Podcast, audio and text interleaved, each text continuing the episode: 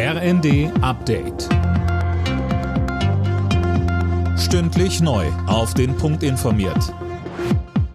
Ich bin Dirk Jostes. Guten Abend.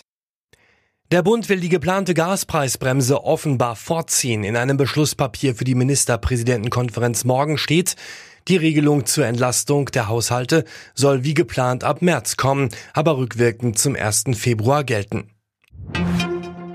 Brasiliens Präsident Bolsonaro will das Ergebnis der Präsidentschaftswahl offenbar anerkennen. Er werde die Verfassung respektieren, sagte der rechtsradikale Politiker bei einem ersten öffentlichen Auftritt nach seiner Niederlage bei der Stichwahl. Dort hatte er gegen seinen linken Herausforderer Lula hauchdünn verloren.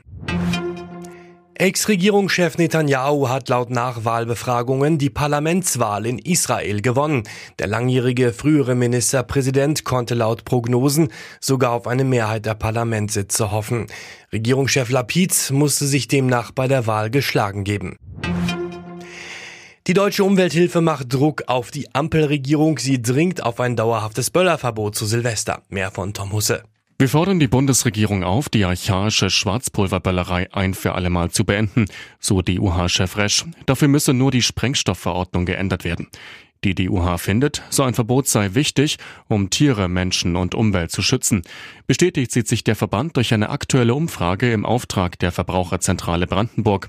Darin stimmten 53 Prozent der Befragten für ein Böllerverbot, 39 Prozent dagegen. Bayer Leverkusen hat die Fußball-Europa League erreicht. Bayer erreichte am Abend ein torloses Unentschieden gegen Brügge, weil zeitgleich Konkurrent Atletico Madrid mit 1 zu 2 beim FC Porto verlor. Leverkusen beendet die Champions League als Gruppendritter. Alle Nachrichten auf rnd.de